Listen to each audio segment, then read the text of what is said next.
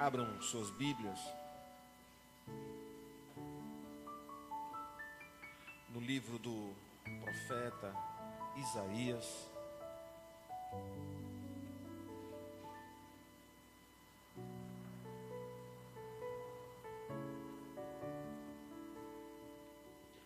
E a gente vai ler a leitura do capítulo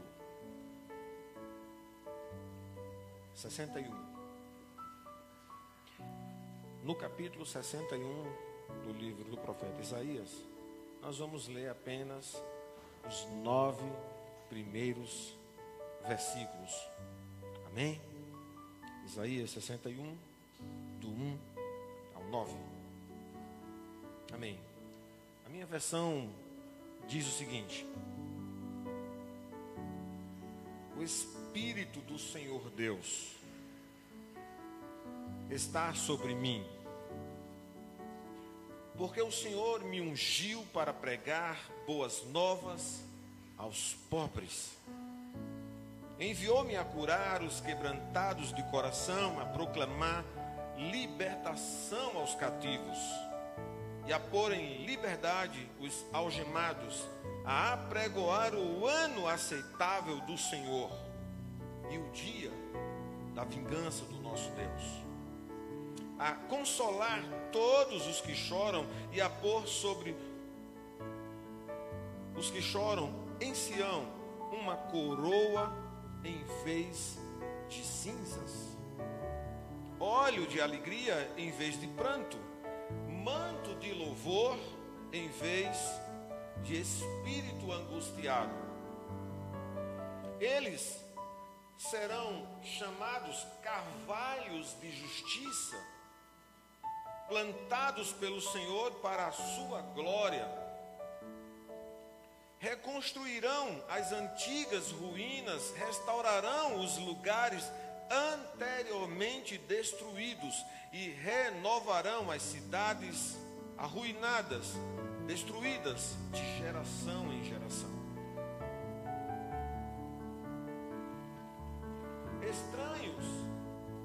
Apresentarão e apacentarão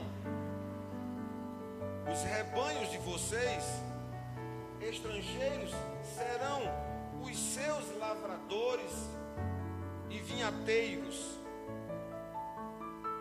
mas vocês serão chamados sacerdotes do Senhor.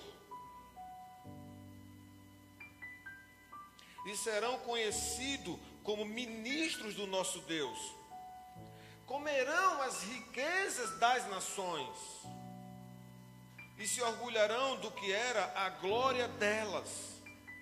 Em lugar de vergonha, vocês terão é, dupla honra. Só para adiantar, amados, vamos saber. Amém? Glória a Deus. Fiquem atentos. Está falando. Dupla honra em lugar da afronta. Exultarão na herança recebida, por isso em sua terra possuirão o dobro e terão perpétua alegria. Porque eu, o Senhor, amo a justiça e odeio a iniquidade do roubo, em fidelidade lhes darei a sua recompensa e com eles farei aliança eterna. A posteridade deles será conhecida entre as nações. Os seus descendentes, no meio dos povos, todos os, os que os viram, reconhecerão que eles são família bendita do Senhor. Amém? Glória a Deus. Não é intenso essa palavra? Aqui temos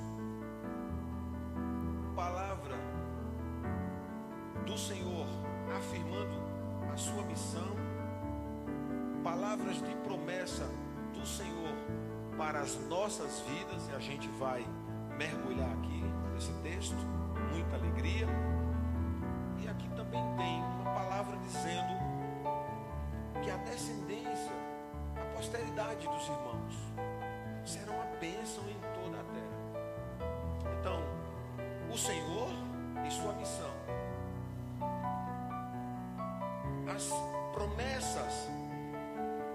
Promessas que nos elege semente bendita do Senhor. E é esse o tema, a semente bendita que é você. E a posteridade, os vossos filhos, o meu filho, os seus netos serão benditos também.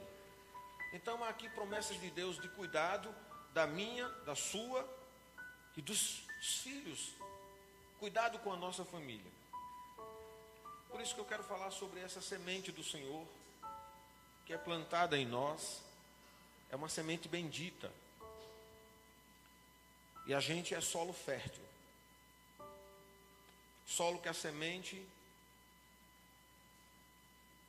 que é um grão morto, sem vida, plantado em nós, dará vida e frutos.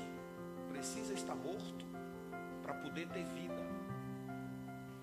Frutificará na vida dos irmãos em nome de Jesus.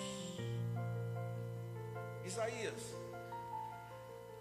como a gente está lendo nesse mês de dezembro, esse é o terceiro texto do livro de Isaías, o terceiro texto, escrito, conjugado no tempo presente, na primeira pessoa, falando do Espírito Santo do Senhor. E se não tivermos a o esclarecimento desta palavra, o entendimento correto dela, vamos pensar que Isaías está falando de si mesmo.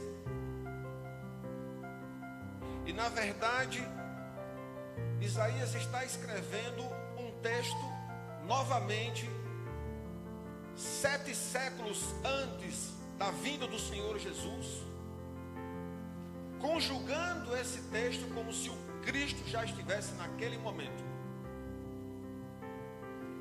Ele fala: O Espírito do Senhor está sobre mim. Ele não está falando dele. É o Cristo que está afirmando estas palavras. O Espírito Santo que veio sobre ele naquele batismo, que confessou ele naquele batismo, é o Espírito Santo que está operando no seu agir. Está sobre ele nessa união, nessa profundidade e do seu ser completamente nas mãos de Deus. Somos uma nação, um povo, um sacerdócio real. Não porque temos atributos de nobreza. Muitos de nós veio dos recantos mais longe da, da dificuldade. Muitos de nós, mundo afora, veio da mais extrema pobreza. Pessoas de famílias muito simples, sem nome na sociedade, sem nome na corte, sem nome nos palácios e ainda nesse momento pessoas nascidas até no seu registro de nascimento sem o nome do pai ou o nome da mãe, pessoas que estão sendo adotadas em nos lugares, pessoas que estão sendo encostadas nas portas às vezes dentro de um saco abandonado à beira da estrada, colocado às vezes dentro de uma caixa de sapato e espalhada nos lugares, na rua. Crianças que nascem e são encontradas em caçambas de lixo. Não há nenhuma nobreza nisso. Entretanto, nas mãos de Deus, recebe um tão tremendo chamado, uma coroa de justiça e passam a tornar-se nobres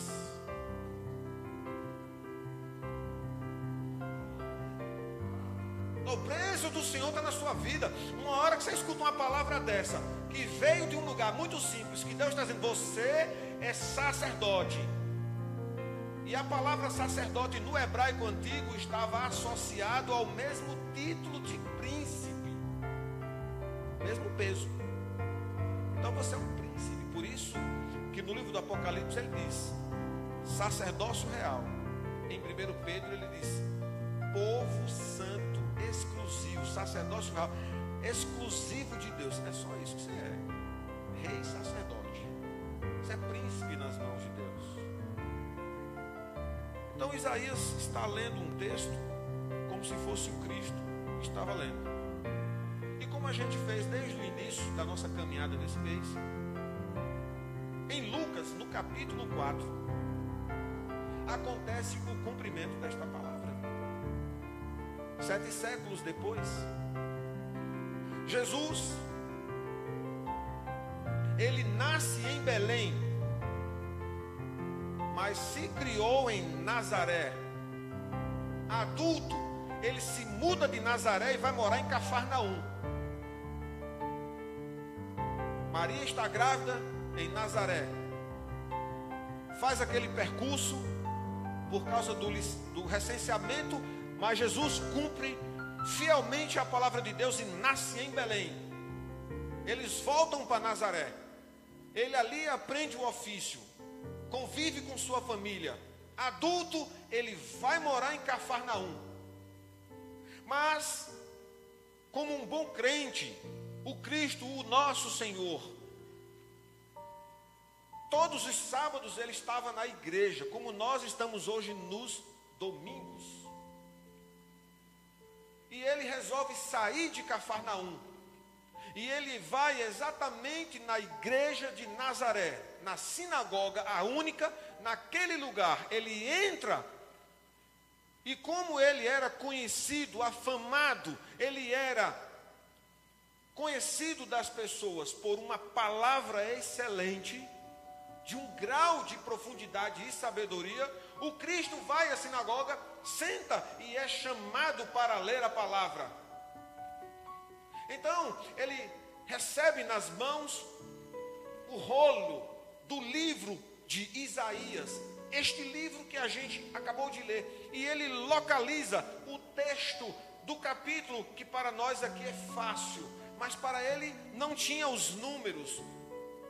Então ele sabia exatamente como estava e onde estava o texto. Então, entretanto, uma habilidade do crente que maneja bem a palavra, conhece onde estão as coisas, sabe o que Deus falou, está sendo ministrado nos cultos, a palavra está habitando no seu coração e está ecoando em sua vida. Se a palavra não entrou no seu coração, trabalhou a sua mente e não está ecoando na sua vida, é evidentemente que uma outra palavra de uma outra pessoa, que não é esta, está ocupando um lugar privilegiado que deveria estar ocupando a sua mente. Temos os outros campos da ciência e do conhecimento para explorar. Mas entre todos esses conhecimentos, um não pode ser negociado e ser retirado e removido. A palavra de Deus ela tem que estar no privilégio de lugares essenciais em nossa vida. Jesus entra naquele lugar, abre o rolo e no capítulo 61 ele diz: O Espírito do Senhor está sobre mim. Ele afirma o texto. Ele lê o texto. Após ele ler esse texto, ele simplesmente diz: Queridos, sentem e ele sentou também. Olhando para a igreja, ele disse: Esta palavra do capítulo 61 que eu acabei de ler para vocês, hoje ela se tornou verdadeira. Pasmem, eles ficaram chocados. Como? Sim, o Espírito do Senhor está sobre mim ele foi quem me ungiu e sou eu, esta pessoa que Isaías está escrevendo há sete séculos atrás, como se estivesse naquele dia, hoje. Portanto, a nossa oração nessa noite, eu quero dizer para os irmãos uma verdade absoluta de que você pode estar orando todos os domingos aqui na mesma coisa, achando que se você não tiver persistência, não é a sua persistência, mas é a sua fé, achando que Deus não está ouvindo, você pode estar sentindo esse lampejo de um momento extraordinário de oração, mas as palavras que estão sendo ditas pela sua boca, de fato elas estão sendo registradas. Haverá um dia em que o Senhor vai citar, vai citar todas elas de frente, frente a frente contigo, e você vai ouvir o seu clamor. Então Jesus está aqui dizendo: Esta palavra está falando de mim, e hoje ela se torna verdade. Ora, Isaías escreve dizendo, como se o Cristo já estivesse lá. Então eu digo para os irmãos: quando vocês abriram a boca, uma resposta saiu do céu. Ou sim ou não. E no tempo certo. Vocês vão ver o resultado dela. Creio. Tome posse dela. Jesus está aqui anunciando que é Ele, Cristo. Ele está com alguns discípulos que já tinham sido chamados para o ministério. Mas é exatamente neste dia de sábado que nasce, planta-se, registra-se em cartório dos céus e na terra o reino de Deus. Quando ele entra nesta sinagoga de Nazaré, ele ali funda o reino. Ali há um ato inaugural. As pessoas que conheciam Jesus, as pessoas que sabiam que ele era filho de Maria e de José, o ignoraram, não compreenderam, odiaram, ficaram com raiva, perseguiram ele. Ele consegue fugir da presença deles, ele sai, passa entre eles, na verdade. Ele sai daquele momento. Eles tentaram precipitar Jesus nos montes, jogar de cima a baixo, em algum penhasco, algum desfiladeiro, alguma coisa muito alta, que ele viesse a morrer. Não estranhe se no meio da sua própria família a palavra que você está ministrando de poder de Deus, ela não seja recebida entre os seus. Você pode estar sofrendo o descaso de pessoas próximas a você, que conhecem a sua história desde a sua infância, próximos a você, e não estão respeitando a sua mudança de vida, não estão crendo. Algumas pessoas olham para o seu passado e dizem: Olha quem Fulano era, e agora Fulano se posiciona dessa forma. E às vezes o passado mesmo se apresenta diante de nós como um acusador, nos tornando inadequados. Mas eu quero mergulhar em Isaías 61 para falar a vocês da missão de Jesus. Quando a gente olha para o primeiro versículo, O primeiro versículo tem alguns pontos essenciais extraídos da palavra. Quando você for ler a Bíblia, leia o mesmo texto mais de uma vez. Duas, mais, duas, três, mais, até esse texto abrir os seus olhos. Quando estamos fazendo uma leitura hermenêutica, a gente está fazendo uma leitura para pregar. Mas na verdade o que precisamos mesmo é uma leitura devocional. É um pão, uma comida onde a gente está comendo. Essa é a realidade. Precisamos ler para comer, ser alimentado, colocar a experiência desse texto na nossa vida, guardado na nossa mente. Ele diz: que a sua missão foi para pregar as boas novas, curar, curar corações quebrantados e libertar cativos. Então a primeira experiência é que Jesus está sendo anunciado por Isaías para falar da vontade de Deus, abrir os nossos olhos para que a gente possa enxergar a verdade. Eu vim para pregar as boas novas aos pobres. Os pobres não estavam aqui com apenas dificuldade de ter as coisas. Mas também estavam com uma dificuldade de serem alimentados como ovelhas famintas por seus pastores. Mas podemos pensar aqui que pobres também são todos os homens que se acham completos de todo conhecimento, ou aqueles que estão muito cegos de olhar a realidade. Os olhos estão acortinados, cheios de si, de influências e não conseguem perceber a vida. Jesus veio e quer anunciar para mim e para você durante este período que a sua primeira missão foi abrir os nossos olhos, ensinar verdades de fato e não engodos e mentiras. Abrir os nossos olhos e falar da vida diretamente ao nosso coração, ter uma relação alma alma, falar para nós no nosso profundo verdades que não podem ser abaladas e contestadas. Ele mesmo disse que ele era esta verdade. Ele disse que ele era o caminho e não um dos caminhos, o caminho, e que olhando para ele, nesta verdade, neste caminho, podemos encontrar vida. Ele viria pregar simplesmente boas novas aos mansos, se a palavra está sendo pregada nos púlpitos aos mansos, é porque somos mansos. Se as palavras estão sendo pregadas no púlpito e essa palavra está vindo ao nosso coração, é porque estamos vivendo como mansos. Se a palavra está passando por cima da nossa cabeça e não está nos assistindo, nos confrontando, nos chamando a uma mudança, a uma realidade, não estamos sendo nem vivendo como mansos.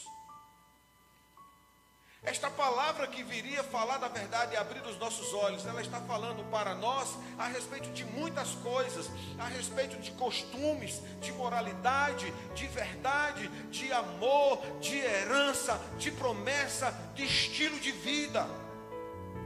Ele vai mexer com uma espiritualidade mórbida, uma espiritualidade acostumada a ritos, uma espiritualidade acostumada a, a presenças de sinais, uma espiritualidade na fé do extraordinário. Eu só vou crer se algo tremendamente acontecer.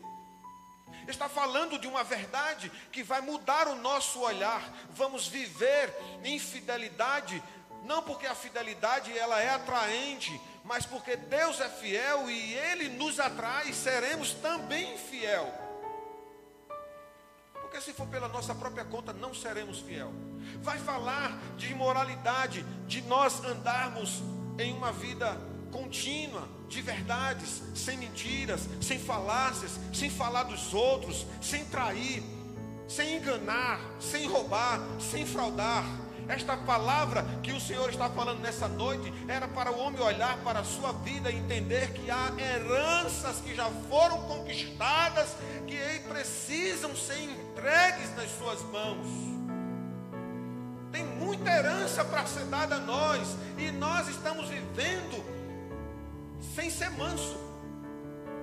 Estamos cheios de nós mesmos, cheios de razão, cheios de opinião, cheios de crítica, cheios de muita coisa, mas não estamos nada cheios de oração, nada cheios de leitura, nada cheio de testemunho, nada cheio de verdade. Estamos vivendo sem ser manso.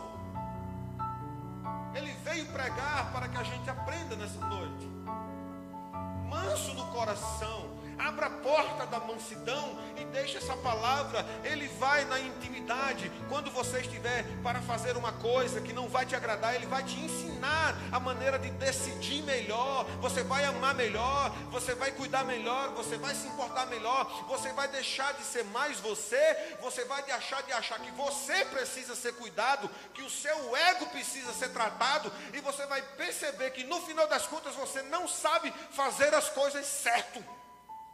Deixa Deus como manso falar em você. Diga amém. Muito bom.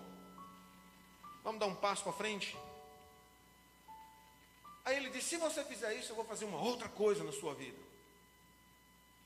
Eu quero dizer para você, Jesus falando conosco aqui, que nenhum de nós é livre de danos emocionais. Nenhum. Não se sinta blindado. Você sente tristeza, sente alegria, você sente dor, você sente mágoa, você sente amor, você sente raiva, e você sente algumas coisas que não te deixam. Algumas que disseram assim: vim para ficar e não saio, te peguei. E ele está dizendo aqui que ele veio para curar os quebrantados de coração. Ele veio limpar. Um coração quebrantado é um coração que deixa ser tratado. Eu vim limpar seu coração. Eu vim cuidar do seu coração. Não há dano na sua mente, nas suas emoções, provenientes de perdas, provenientes de traições, provenientes de frustrações, proveniente de você ter nascido de mãe e pai e ter sido colocado dentro de um saco à beira de uma estrada. E aí alguém ali te pegou, te limpou, te levou, deixou você num lugar e cuidaram de você, educaram você e depois você veio, andou, acertou, rodou por aí, fez um monte de coisa errada, mas voltou para mim e eu disse: nada que aconteceu com você dentro daquele saco, lá na beira da estrada, você não estava sozinho. Eu vou curar a ausência do amor que você não teve. Eu vou curar o seu estresse. Eu vou curar seus traumas eu vou curar a falta de amor. Eu vou curar o carinho que você nunca teve. Eu vou curar o abraço que você nunca teve. Eu digo, irmãos, porque eu estava ali fora. Conheci um homem no bazar de nossa igreja. E quando eu conheci, ele estava usando um boné de, com o nome Fuzileiro Naval. E na minha família tem muitos fuzileiros navais. E eu me alegrei e disse: então você é um naval. E ele me respondeu muito duro, de uma forma muito agressiva. E eu me retraí. Um tempo depois, esse homem estava aqui, de várias visitas, e quando ele vinha no bazar comprar, eu já não falava mais com ele, com medo da reação dele. E eu me retraí também. Um dia ele estava no bazar e Deus disse: Dá um abraço nesse homem. Como dar um abraço, Senhor? Esse homem me trata com fúria. Esse homem é violento. Dá um abraço nele. Tu está na minha mão. Tá bom. Irmãos, eu olhei para ele e disse: Posso te dar um abraço?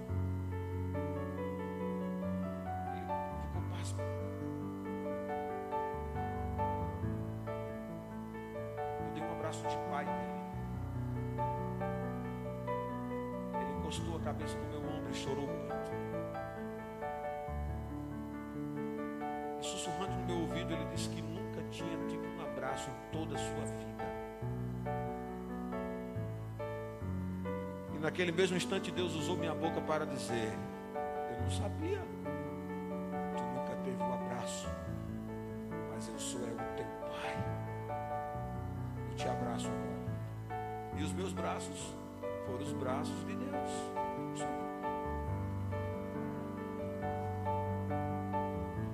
Veio tratar todos os sentimentos ruins em nós. Tem um estresse aí te matando, ele vai tirar que, que às vezes me incomodam. Eu durmo com eles às vezes e digo, Senhor, está passando além da hora de sair. Ficando preocupado. Deus vai tratando meu coração e vai. Tem um bálsamo para mim. Até no sono. Ele viria nos libertar de todos os cativeiros cativeiro que possa nos prender. O pior e devasso de todos eles é o pecado, que é uma desobediência voluntária das leis de Deus. Ele também veio libertar os que estão fisicamente presos, não abrindo as celas, mas mudando suas mentes e que a cela pode ser aberta. Mas, sobretudo, Há uma mudança em nós. Cativeiro, tudo que é cativeiro. A gente se engana muito com o que é cativeiro. A gente, como crente, bate no peito e diz: não somos cativos. Vê lá. Você pode ser um cativo de seu orgulho,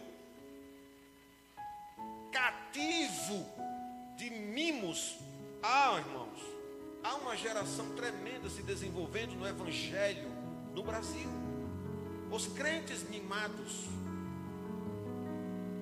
nada pode atingir nada do seu ego. Parece que há uma afronta extraordinária capaz de tirar a nossa hombridade. Eu vos digo que quando somos assim, é evidentemente que somos alguma coisa, mas não mansos. Os mansos são ministrados pelos ventos suaves e são mais ensinados pelos ventos contrários. Charles Randall Spurgeon, ele disse que todo homem que chega no objetivo que queria alcançar foi capaz de enfrentar os seus desafios à altura. Você pode enfrentar os desafios à sua altura, vá firme. Nada de frouxidão, de ego demais, cheio de qualquer coisa, uma pena está te machucando. O que é isso, amado? O que, que ele está dizendo para nós? Quando ele vai aqui, nos versículos 2 e 3. Olha, ele diz: Eu vou consolar os que choram.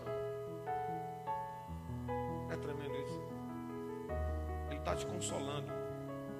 Ele diz: Olha o que, ele diz. Oh, não é 2021, não. Presta atenção no que eu vou te falar agora. Não é 2021. Você vai entender agora. Não é 2021. Ó. A apregoar o ano aceitável do Senhor. O que, é que ele está dizendo? Um ano novo. Não é 2021, não. O ano novo, quando é? Hoje.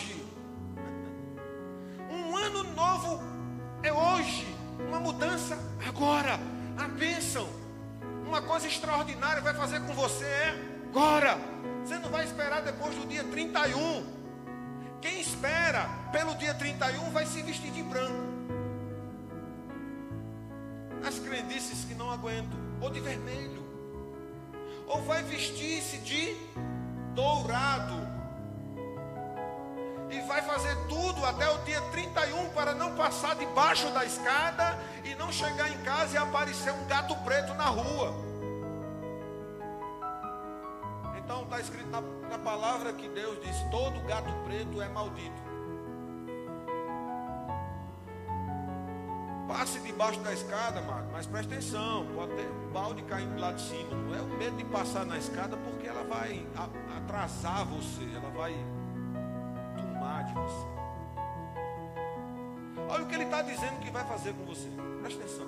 Um ano novo, ele vai tirar cinza e colocar ornamentos. Você não é uma árvore de Natal, mas você vai ser ornado.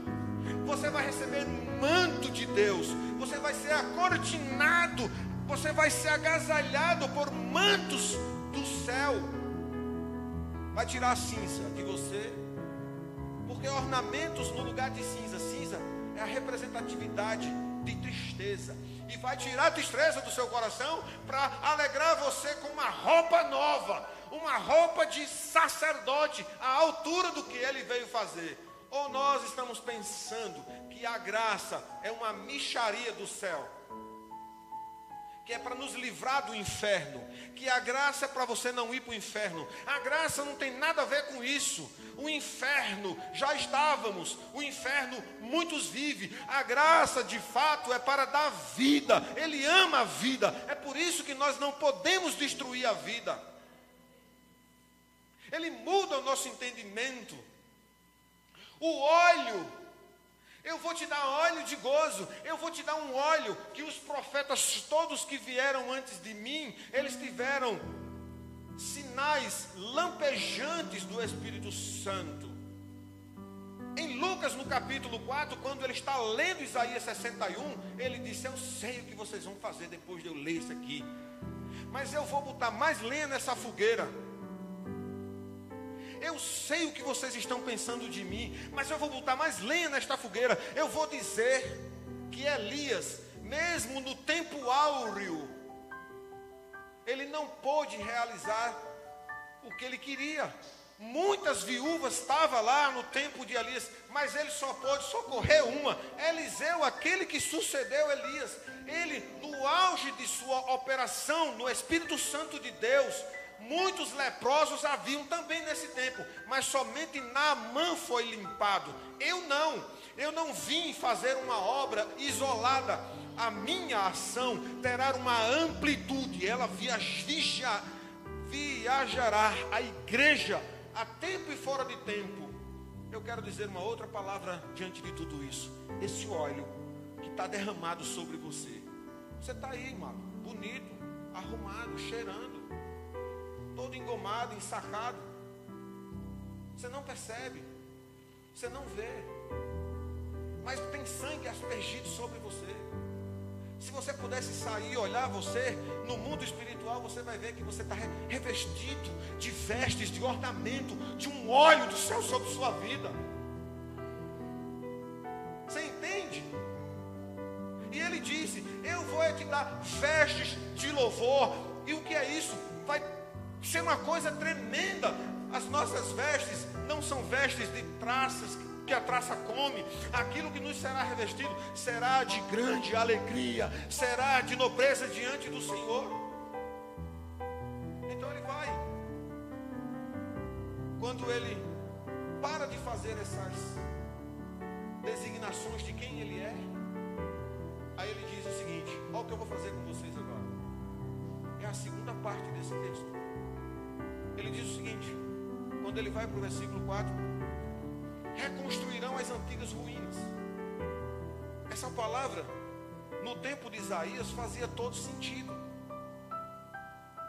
Porque a cidade estava destruída. O escombro.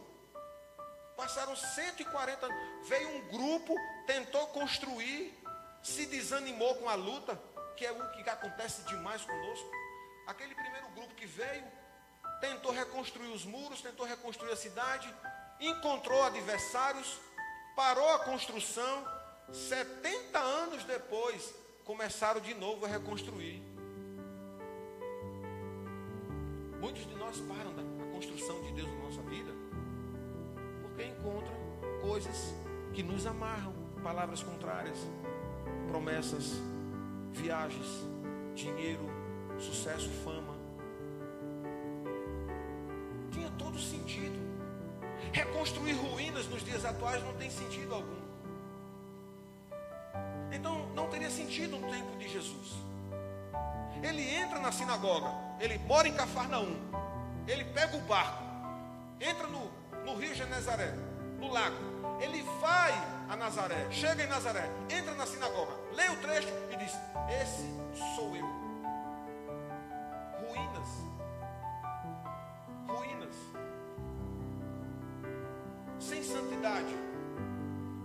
Sem qualidade de vida espiritual.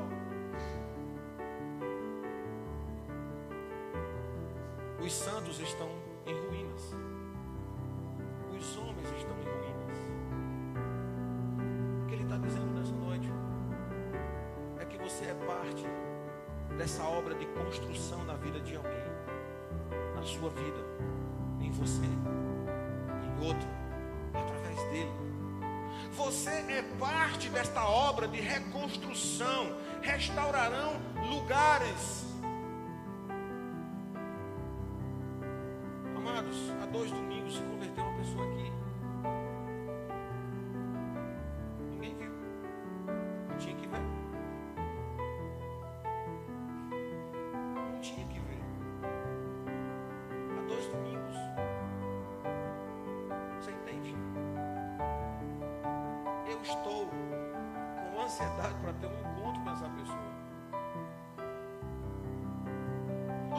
Reconstruídos, lares reconstruídos.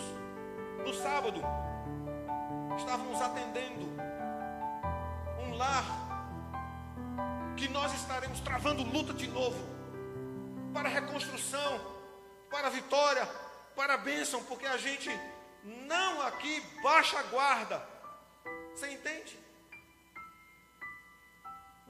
Durante a semana, lugares em ruínas.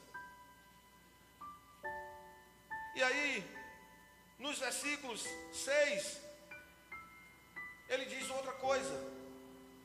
Então, vai trazer um tempo novo na sua vida. Versículo 4.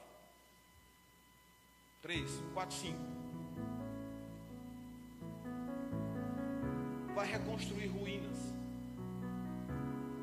Isso é tudo que está envolvido versículo 6. Ele te chama de sacerdote do Senhor. Esta palavra fazia todo sentido. Os sacerdotes estão na mesma linha de autoridade dos príncipes. Em 1 Pedro, ele deixa bem claro isso. Que nós seremos identificados como uma geração eleita. Podemos dizer que somos uma geração eleita. Podemos dizer que somos príncipes, sacerdócio real, uma nação de santos, um povo exclusivo de Deus.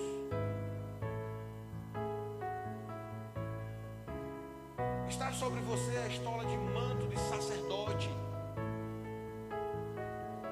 Você é campo de atração, não de repúdia, de ignomínia, de escândalo. Você não é um campo de tristeza, mas você é um campo de alegria. Você, até que você não seja nem compreendido, mas que você seja alguém que compreende. Que as pessoas possam encontrar em você segurança para estar. Quando ele diz, no versículo 7, estamos andando para o fim, em um lugar de vergonha, porque uma nação próspera no tempo de Salomão foi destruída, devastada. Este lugar enfrentaria uma cidade em ruínas, lixo, rato, e passaram 70 anos numa situação, depois mais 70 anos. Ninguém está aqui com ânimo de enfrentar e continuar, mas uma tristeza diante de tanta perda. E quantas pessoas estão perdendo muito agora? Então ele disse: aquilo que foi para você uma vergonha, quando eu hoje recebi um vídeo, um trecho de um filme, um homem entra no supermercado e ele pega umas coisas, ele está com uma filha e ele vai pagar essas coisas no, no caixa. Quando chega lá, a conta dá 14 dólares, ele só tinha 6. A atendente olha e diz: tire ou devolva. E a filha olha para ele e diz: Pai, o que foi? E ele disse: Não aconteceu nada. O cara que estava atrás disse: Amigo, saia da fila, você está atrapalhando. Alguém vendo. Olha aquela situação. E o pai e a criança agitada. E o pai olha, a vergonha. Não, não está acontecendo nada, está tudo certo. Ela está só ajeitando aqui. Vai. O pai, a vergonha.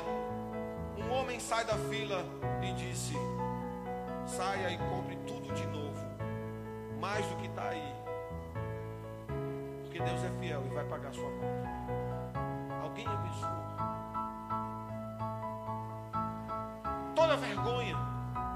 Ele está prometendo que toda a sua perda, toda humilhação, tudo que você passou, o poder daquela cruz é tremendo para transformar frustrações, derrotas, perdas. Isso aqui não é palavra de coaching, é palavra de promessa do Senhor. Ele vai dar dupla honra.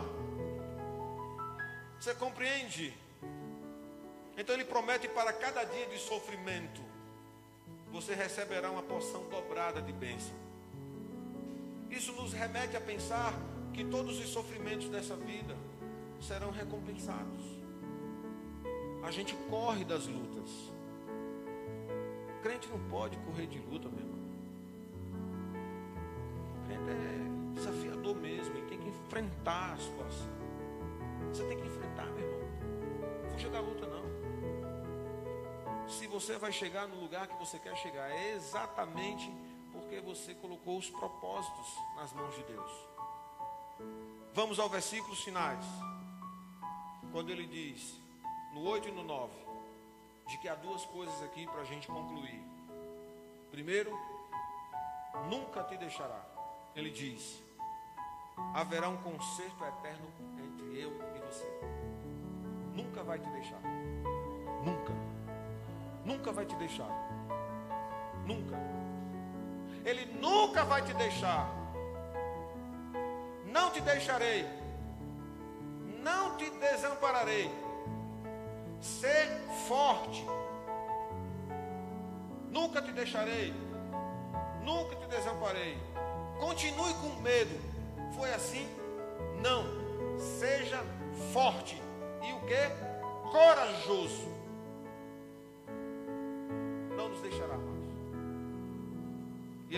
Mais, no versículo 9: A posteridade deste povo será conhecida entre as nações.